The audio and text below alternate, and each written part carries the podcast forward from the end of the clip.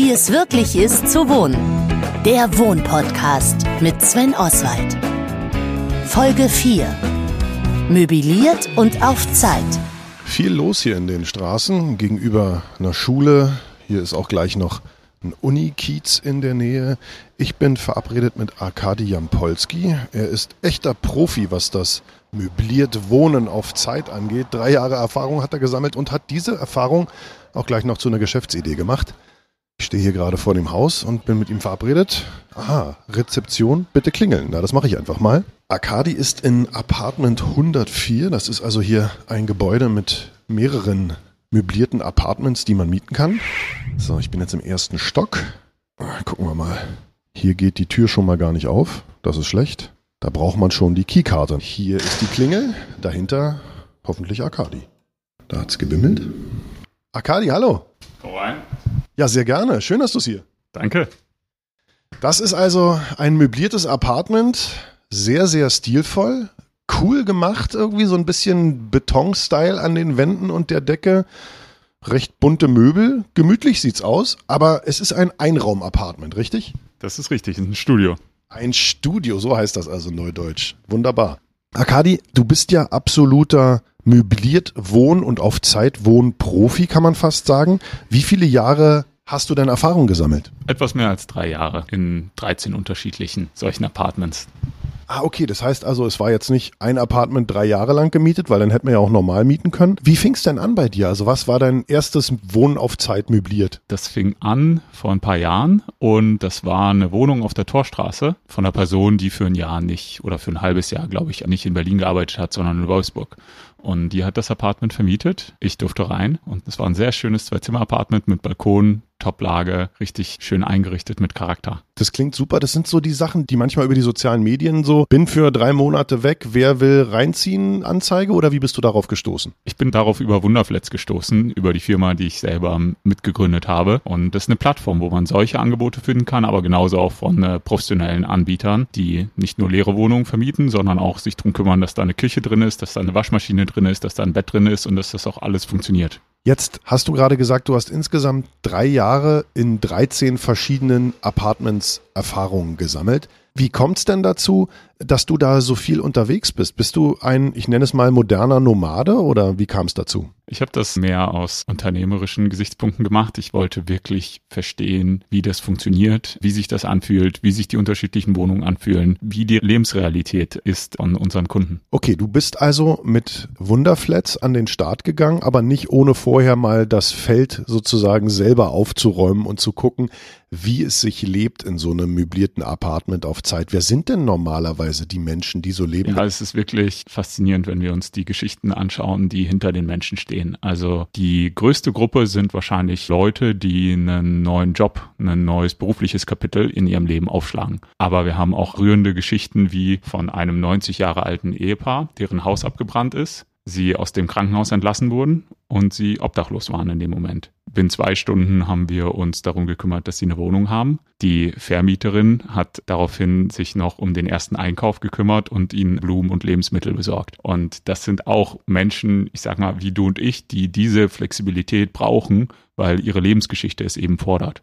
Und die brauchen eben das Zeitwohnen genauso wie die internationalen und nationalen Fachkräfte. Internationale und nationale Fachkräfte, auf die kommen wir vielleicht gleich noch ein bisschen, weil da hätte ich auch gedacht, das ist eigentlich die Hauptzielgruppe. Irgendjemand arbeitet für IBM und Co., muss jetzt drei Monate in einem Projekt in Berlin sein. Hotel ist zu teuer und auch nicht cool. Also eigenes möbliertes Apartment. Das ist so die Story, die ich im Kopf hatte. Trifft die häufig zu? Auf jeden Fall. Nur ist Hotel oft wirklich gar keine ernstzunehmende Alternative. Denn wenn ich auf 10, 15 Quadratmetern über zwei, drei, sechs Monate bin, das ist einfach psychologisch unerträglich. Und für die Leute ist das der einzige Weg, wirklich ein neues Kapitel in dem Leben aufzuschlagen, einen neuen Job anzufangen, zu schauen, passt mir die Stadt, passt mir der Job oder passt mir auch der Stadtteil. Flexibilität hast du gerade schon gesagt, schnell mal umziehen. Das ist ja was, was hier in Berlin seit Jahren und jetzt noch viel mehr als vorher überhaupt nicht mehr möglich ist. Das heißt also, durch euch hat man da echt die Möglichkeit, auch vielleicht, ehe man sich irgendwo richtig festlegt, verschiedene Kieze mal anzuwohnen, ja? Ja, das ist richtig. Allerdings leiden wir genauso sehr wie alle Wohnsegmente unter dem äh, Mangel an Wohnraum und, und unter der hohen Nachfrage. Also wir sagen immer, es geht um bedarfsgerechtes Wohnen. Es gibt ganz unterschiedliche Bedarfe. Wir haben äh, den sozialen Wohnungsbau in den letzten 20 Jahren extrem reduziert. Da haben wir einen riesigen Bedarf und das Leben hat sich verändert. Die Lebensrealitäten sind viel flexibler geworden.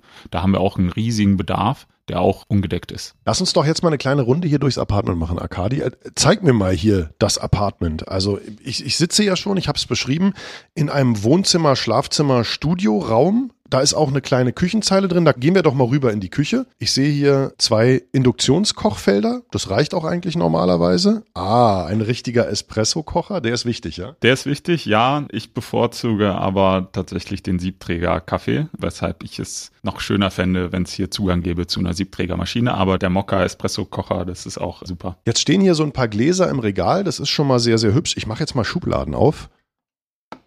Okay, also es sieht ähm, alles sehr übersichtlich aus. Drei Gabeln, drei Messer, drei Löffel, drei Teelöffel, ein paar scharfe Messer zum Schneiden und ein Dosenöffner. Also eigentlich so ein bisschen wie in einem Ferienhaus, kann man fast sagen. Ne? Da ist ja auch alles so grundmäßig ausgestattet aber jetzt nicht üppig. Äh, ja, ich kann hier in dem Haus allerdings auch mehr Gabeln bekommen. Ich war vor ein paar Jahren schon mal hier und da hatte ich ein bisschen mehr Gabelausstattung, sodass das auch entspannter war, wenn Freunde zu Besuch waren. Hier in der Wohnung sind es jetzt gerade drei. Ja. Hier in dem Haus hast du gerade schon gesagt, ich habe es beim Reinkommen schon gesagt, hier sind sehr, sehr viele Apartments, die sozusagen so vermietet werden auf Zeit und möbliert. Das sind aber jetzt gar nicht klassisch die, die ihr bei Wunderflats habt und das sind auch nicht unbedingt die, in denen man wohnt, wenn man möbliert wohnt. Du hast ja auch schon gesagt, deine erste Wohnung war halt eine Wohnung von jemandem, der ein paar Monate nicht in der Stadt war. Sind denn die meisten von privaten Anbietern, die ihr bei euch auf der Plattform habt? Ja, wir schauen uns an, ob das so ein Haus ist, das einer Firma gehört, die das so mit ein paar hundert oder ein paar Dutzend Wohnungen macht oder ob das mehr Privatpersonen sind, die das im Rahmen ihrer Altersvorsorge machen und sich eben mehr drum kümmern, weil sie eben mehr Service anbieten, also mehr Möbel stellen als bei einer unmöblierten Vermietung. Und mehr als die Hälfte, so 60 Prozent, 70 Prozent ist eher von äh, privaten Immobilienbesitzern. Und das ist tatsächlich oft unterschätzt. In Deutschland allgemein gibt es 22 Millionen Miethaushalte. Davon sind so 70 Prozent von Vermietern ungefähr, die privat sich gesagt haben, ich mache einen Teil meiner Altersvorsorge über die Immobilien und kaufe mir eine Wohnung, kaufe mir zwei Wohnungen oder drei Wohnungen im Laufe der Zeit. Und das ist eine Säule meiner Altersvorsorge. Und das macht eben einen Riesenteil in dem Immobilienmarkt aus. Und auch einen Riesenteil in dem auf Zeit und möbliert Wohnen offenbar. Wir gehen mal weiter durch die Küche. Es sind ja nur noch zwei Schritte. Hier haben wir eine, eine Spüle. Was haben wir hier? Na klar, unter der Spüle der Mülleimer Deutscher Haushalt. Ah, praktisch. Ein Geschirrspüler ist auch da. Da kann man eigentlich nicht meckern. Dann was haben wir hier noch Schönes? Der Kühlschrank ist äh, ganz witzig, ist auch wie eine Schublade gemacht. Also echt ganz cool und stylisch. Für so eine einzelne Person, für dieses hier wahrscheinlich ja auch gedacht ist, reicht es eigentlich vollkommen aus, sich zu verpflegen, oder? Ja, das reicht. Und das Coole hier ist auch, ich kann hier sehr gut Freunde einladen. Ich habe einen Balkon, ich habe einen Sofa, ich habe zwei Sessel, ich habe auch einen kleinen Tisch mit zwei äh, Stühlen und ich habe auch noch einen Schreibtisch. Also ich war auch schon in Apartments, die waren so, dass ich mich da nicht so wohl gefühlt habe, Freunde einzuladen. Und mir ist es wichtig, dass dort, wo ich wohne, ich auch Freunde zu Besuch haben kann. So, jetzt gehen wir nochmal weiter. Hier ist natürlich eine Tür und dahinter wird sich das Badezimmer befinden. Aha, ups, falscher Lichtschalter. Ich mach mal an, wenn ich es finde. Da. Ja, das ist äh, modern, stylisch und hübsch gemacht mit einer Badewanne und integrierter Dusche. Klo, Waschbecken, mehr braucht man eigentlich auch nicht. Das erinnert jetzt fast schon wieder so ein bisschen an Hotelzimmer, oder? Findest du? Also ja, schon. Im Hotelzimmer hast du ja normalerweise gar keine Badewanne. Das ist cool, dass die hier eine Badewanne eingebaut haben.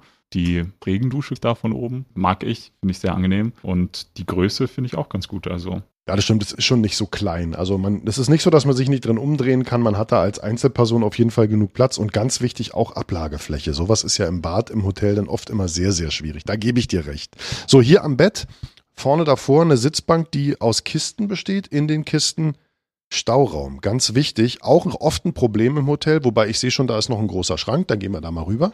Ja, der ist bis zur Decke hoch, da ist ordentlich Platz drin. Ach, da steht sogar ein Standventilator und ein kleines Bügelbrett und ein Bügeleisen. Also eigentlich alles da, um auch geordnet und gesittet zur Arbeit zu gehen und der Schreibtisch mit Blick raus. Das ist auch toll, ne? so ein bisschen Licht, wenn man hier am Arbeiten ist. Was ist denn so der Preis für so ein Apartment? Weil normalerweise wird sowas ja monatlich berechnet. Was muss ich dann aufbringen, wenn ich sage, ich will jetzt mal zwei, drei Monate hier wohnen? Da kann ich. Das wird 1000 bis 1500 Euro kosten. Mhm. Und ist halt aber dann eben so flexibel, dass ich keine langen Verträge unterschreibe. Ich sage vorher an, ich will drei Monate bleiben und kann ich normalerweise verlängern oder ist es dann schon weiter vermietet? Wir machen das bei Wunderflats standardmäßig so, dass wir vorher abfragen, ob die Mietenden vielleicht verlängern wollen. Und dann, wenn eine Anfrage für die Wohnung kommt, dass jemand anderes da wohnen möchte, werden automatisch die Mietenden, die da derzeit wohnen, gefragt, ob sie denn verlängern möchten. Und sie werden auch automatisch anderthalb Monate vor Auszug gefragt. Also da schauen wir, dass wir möglichst die Option offen halten zu verlängern, selbst wenn schon der nächste irgendwie im Voraus plant, da in zwei Monaten einzuziehen und ich eigentlich gesagt habe, ich will in zwei Monaten raus. Aber dann verlängere ich nochmal, dann muss die andere Person eben sich eine andere Wohnung suchen. Komm mal, Kadi, wir gehen zurück auf die Couch und dann lassen wir mal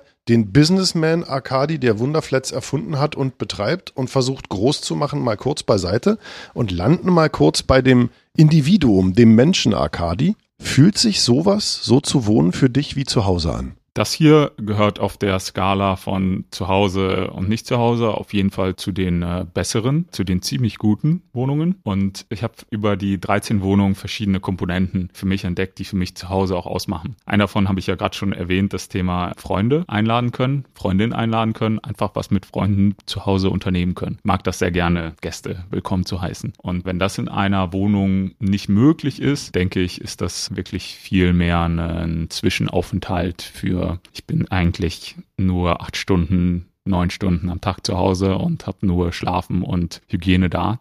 Und sonst bin ich draußen. Wenn das gerade die Lebensphase ist, passt das für eine Wohnung? Freunde einladen ist für dich ein Faktor, der für dich zu Hause definiert. Du hast gesagt, in den 13 Wohnungen, in denen du warst, hast du ein paar Sachen rausgekriegt. Was sind denn noch so Dinge, die für dich eine Wohnung, von der du ja weißt, du bist nur auf Zeit hier zum Zuhause macht? Eine weitere Sache, die ich beobachtet habe, ist, zu wie vielen Richtungen habe ich Fenster. Das habe ich gar nicht gedacht, dass das für mich eine allzu relevante Rolle spielt. Und wenn ich nur in eine Richtung das Fenster habe, auch über mehrere Zimmer, ist es deutlich schlechter, wenn ich in mehrere Richtungen Fenster habe, auch wenn das nur ein Zimmer ist, aber ich kann in zwei Richtungen rausgucken, ist es viel besser. In der Wohnung habe ich zur Straße eine Fensterfront, aber ich habe einen Balkon. Also ich habe eine Loggia, ich kann raustreten und ich kann in unterschiedliche Richtungen links und rechts gucken. Das heißt, das hier ist da schon sehr angenehm. Gibt es noch weitere Parameter, wo du sagst, das macht eine Wohnung zum Zuhause? Also oft sind es ja auch Dinge, gut, wenn du ein paar Monate da bist, dann, dann passt sich das ja an, aber sowas wie Gerüche, Materialien, Look and Feel, ne, so. Also wenn du jetzt so die Couch anfasst, keine Ahnung. Also sind das so Dinge, die bei dir so Emotionen triggern? Ja, es gibt Materialien, die sind da besser für geeignet und Materialien, die sind da schlechter für geeignet. Hier haben wir ein äh, sehr warmes Holzparkett, sehr angenehm. Wir haben eine Couch, die ist eine Stoffcouch und der Stoff hat so ein Muster, also so eine, eine, eine Textur, ne? Eine, eine, Textur, genau, danke. Wir haben einen äh, Ledersessel und einen ähm, Sessel ähm, mit Samt. Das heißt, ich habe hier unterschiedliche Materialien und das ist sehr angenehm. Wenn alles aus Leder wäre, wäre das nicht mein Ding. Ich weiß aber, es gibt einige Apartments, die haben eine schwarze Ledergarnitur und äh, das sieht top aus und das ist durchvermietet. Also das ist auch Geschmackssache. Und da kommen wir, glaube ich, zu dem Kern beim Thema ist Charakter bei den Wohnungen. Alle Wohnungen, die wirklich ein Zuhausegefühl erzeugen, haben richtig Charakter. Wir haben uns mal angeschaut auf unserer Plattform mit Zehntausenden von Wohnungen, welche sind diejenigen, die immer weg sind. Immer. Das sind die Top Wohnungen da. Da würde ich in der Hälfte nicht einziehen, weil mir die einfach nicht schmecken, würde ich sagen. Eine davon ist in München, da ist in jedem Raum ein riesiges Buddha-Gemälde und zwar wirklich so zwei Meter Durchmesser, eins orange, eins blau, eins grün und das ist mir ein bisschen geschmacklich zu viel, aber die ist durchgehend weg. Und das Besondere in einer Wohnung herauszubringen, das wird nicht jedem schmecken, aber diejenigen, denen das schmeckt, die werden eben auch wirklich glücklich lange darin wohnen. Also es darf ruhig polarisieren, kann man sagen aber es muss halt irgendwie vielleicht einen eigenen roten Faden haben oder zumindest man muss das Gefühl haben, das ist jetzt nicht irgendwie einfach so gemacht, sondern da haben sich Menschen Gedanken gemacht, warum das so gemacht ist. Kann man das so sagen? Also, dass es eben menschelt? Ja, menscheln ist eine sehr gute Art, das zu sagen. Also, Wohnen ist ein sehr persönliches Thema und Wohlfühlen ist ein sehr persönliches Thema. Also, was ich bei mir gemerkt habe, bei den Apartments, die wirklich Charakter hatten, wenn ich Freunde da eingeladen habe, dann habe ich mit ihnen darüber gesprochen Weil einige Sachen, einige Bilder, die da hingen, damit habe ich mich nicht identifiziert. Die haben mich nicht wiedergespiegelt. Aber es war für mich okay, weil die hatten einen gewissen Charakter und dann haben wir darüber gesprochen. Und wenn das dann nichts war in den Wohnungen, wenn sie kälter und grauer waren, anonymer, dann habe ich mich nicht immer so super wohl damit gefühlt, auch Leute da einzuladen. Okay, nicht zu kalt. Du hast schon gesagt, das ist natürlich alles Geschmackssache und sehr individuell, aber auch die Definition von Zuhause ist sehr individuell. Und wie wichtig ein Zuhause für uns ist, naja, das wissen die Experten deutlich besser als wir. Michael Thiel ist Psychologe aus Hamburg und mit ihm möchte ich darüber reden, was eigentlich ein Zuhause ist und warum das für uns Menschen so wichtig ist. Herr Thiel, Zuhause, das ist ja eigentlich erstmal ein, ein Ort. Ist es wirklich ein mhm. Ort oder ist es mehr ein Gefühl? Sowohl als auch. Und jetzt gehen wir mal psychologisch in den Urschleim von uns Menschen, nämlich, das hat schon der Kollege Herr Maslow in den 60er Jahren schon gesagt, wir haben bestimmte Grundbedürfnisse und ein Grundbedürfnis ist, wenn wir satt sind und trocken sind als Baby, ist vor allen Dingen das Gefühl von Sicherheit und von Geborgenheit. Und das, liebe Auswahl, das haben bestimmt schon unsere Ur-Ur-Urvorfahren, als wir noch in den Höhlen lebten, gehabt, nicht das Gefühl, wenn ich jetzt in meiner Höhle bin hm, und Feuerchen ist womöglich auch noch ran, dann kommt der blöde Säbelzahntiger und das doofe Mammut von draußen nicht rein. Ich fühle mich sicher und geborgen. Und dieses Gefühl von sicherer Bindung, von Geborgenheit, das ist so, so tief in unserem Kopf und in unserem Herzen drin. Und das macht sich dann eben auch in Richtung Wohnung natürlich bemerkbar. Das heißt, my home is my castle. Egal wie, egal wo ich muss, damit ich zur Ruhe komme, damit ich mich erholen kann von dem Stress, damit ich mal so wirklich mal so, ja, wirklich entspannen kann. Ja, ich brauche so eine Erholungsoase wie so ein Zuhause. Okay, also ein Zuhause zu haben, klar, verstehe ich. Man ist sicher, man macht die Tür zu, man separiert sich von der Außenwelt, man ist bei sich, vielleicht mit seinen Lieben. Jetzt kann dieses Zuhause ja theoretisch, ich sag mal, jede abschließbare Höhle mit Feuerstelle sein, oder?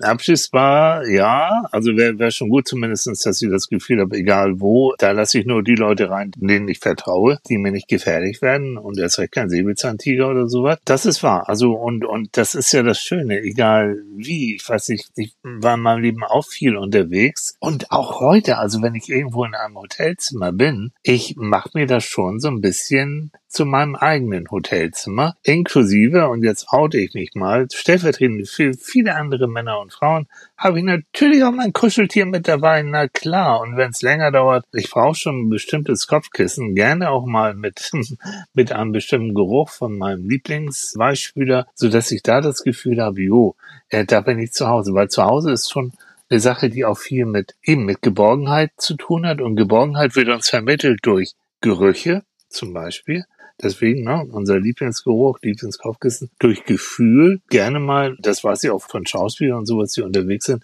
die nehmen sich echt ihr eigenes Kopfkissen oder ihr eigenes Bett, also, womöglich auch noch mit. All das signalisiert ganz unbewusst, hier bist du zu Hause, weil hier, ich wiederhole zum dritten Mal, bist du sicher. Also eigentlich geht es um das Thema Sicherheit und man kann es sich überall da, wo man ist, mit einfachen Mitteln schaffen. Also Sie haben ja gerade schon gesagt, Gerüche sind eine wichtige Sache, natürlich auch das mhm. Gefühl und natürlich auch so eine Erinnerung, quasi ein Souvenir von ja. zu Hause in der Ferne. Wären das auch so die Psychologen-Profi-Tipps? Leute, wenn ihr wisst, mhm. ihr wohnt jetzt für drei, vier Monate woanders, Nehmt euch ein Stück zu Hause mit? Na klar, Entschuldigung, Profitipp, das macht jede Mutti, wenn der Kleine oder die Kleine das erste Mal auf, auf Klassenfahrt geht. Da wird natürlich Kuscheltier und Co. eingepackt und noch ein Schnuffeltuch, was nach Mutti riecht. Das ist so alt wie auch wieder wie wir Menschen. Doch würde ich schon sagen, und dann, vielleicht, wenn wir so nomadenmäßig unterwegs sind, auch das psychologisch. Also wenn wir uns eigentlich sicher fühlen, ist unser Job, nachher auch als Kind und auch als Erwachsener in die Welt rauszugehen, die Welt zu entdecken. Aber ich habe, wenn ich Glück habe und ich habe eine sichere Bindung zum Beispiel zu meinen Eltern gehabt und auch zu meinem Zuhause, dann kann ich dieses Gefühl von Sicherheit auch mit in die weite Welt rausnehmen weil ich das so innen drin so habe, dass wenn ich Glück gehabt habe, dann ist es eben der Punkt, ich kann es eine Zeit lang machen, auch unterwegs sein, aber ähnlich wie mit anderes Thema mit Fernbeziehung, so sind auch so Wohnungen auf Zeit nur eine gewisse Zeit lang für unsere Psyche ganz gut. Wir müssen innen drin wissen, irgendwann, irgendwann geht's auch wirklich wieder zurück in mein richtiges Zuhause, da wo ich mich auch wirklich tatsächlich wohlfühle. Akadi, also du bist Profi, 13 verschiedene Wohnungen auf Zeit möbliert hast du bereits ausprobiert und offenbar kannst du dich da wohl und zu Hause fühlen, weil sonst hättest du es ja nicht gemacht. Aber hast du oder hattest du während der Zeit denn so eine Art richtiges Zuhause? Die Wohnungen waren mein richtiges Zuhause. Die eine oder andere etwas weniger, aber in Summe waren die Wohnungen mein Zuhause. Ich habe zu der Zeit zwei Koffer an Klamotten besessen und konnte dann innerhalb von 45 Minuten mein Zuhause wechseln.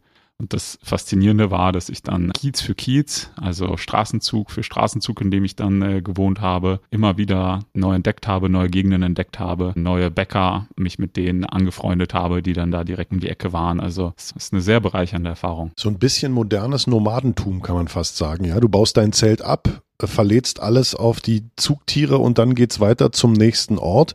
Aber du hast gerade gesagt, zwei Koffer voll Sachen. Du hast doch in deinem Leben bestimmt schon mehr angesammelt. Hast du bei Mutti noch ein Zimmer oder einen Dachboden oder eine Storage oder hattest du wirklich nicht mehr? Das, was ich noch mehr hatte, ist Papierkram. Ein paar Aktenordner, weil ich ja die Firma gegründet habe, Wunderflats, und da ist es in Deutschland nun mal so, dass man ein paar Akten hat das war's. Die habe ich dann in der Firma gelassen. Und ansonsten alles, was ich hatte, war ich sehr, sehr minimalistisch unterwegs. Hat in zwei Koffer gepasst. Jetzt wohnst du ja mittlerweile in einer eigenen Wohnung. Ich hätte jetzt beinahe gesagt, richtige Wohnung. Das wäre falsch, weil das war eine richtige Wohnung. Du hast dich zu Hause gefühlt, du hast da nicht mehr gebraucht. Sammelst du mittlerweile auch wieder mehr Zeug an oder bist du immer noch in 45 Minuten abreisebereit? Ich habe ziemlich viel Zeug ziemlich schnell angesammelt. Also meine Freundin und ich sind Brettspielfans. Wir haben super viele Brettspiele zu Hause zum Beispiel. Allein die passen vielleicht gerade so in zwei Koffer. Ärgert dich das manchmal? Oder findest du es eigentlich schön, jetzt Platz zu haben und auch die Sicherheit, ich kann das hier, mir hier anschaffen, mir hier einlagern oder so? Oder ist das was, wo du sagst, naja, eigentlich macht mich das ja unflexibel? Beides. Ich vermisse den Minimalismus definitiv. Das Freiheitsgefühl, was ich dann hatte, als ich auch ein bisschen mein Zeug reduziert habe auf zwei Koffer, das war ein riesiger Überraschungseffekt, wie schön sich das anfühlt, die Möglichkeit zu haben, ich pack kurz und in 45 Minuten bin ich woanders und habe auch schon ausgepackt. Also wirklich, das war ein super unterschätztes, positives, befreiendes Gefühl. Und äh, auf der anderen Seite habe ich mir im Laufe der Zeit gewünscht, einen Kaffee morgens genau so zu haben, wie ich den haben möchte.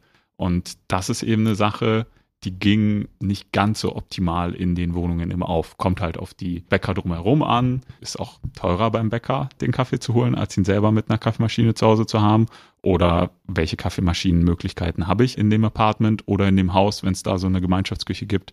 Also da gibt es so Pro und Contra. Okay, also du hast es vorhin schon kurz gesagt, du trinkst den Kaffee am liebsten aus einer Siebträgermaschine. Das heißt also, eine der ersten Sachen, die du gemacht hast, als du einen Mietvertrag unterschrieben hast, dir erstmal eine vernünftige Siebträgermaschine gekauft, richtig? Das ist richtig und eine Sprossenwand und ein paar Widerstandsbänder und so Seile, mit denen ich Eigengewichtsübungen machen kann. Okay, cool. Also Kaffee und Sport, das war das erste, woran du gedacht hast. Sehr, sehr schön. Sag mal, wie ist es eigentlich, wenn man in so einem Apartment wohnt mit dem Bettzeug? Also das ist jetzt ja hier Bettzeug drauf, da liegen Handtücher, das ist wieder so ein bisschen wie im Hotel.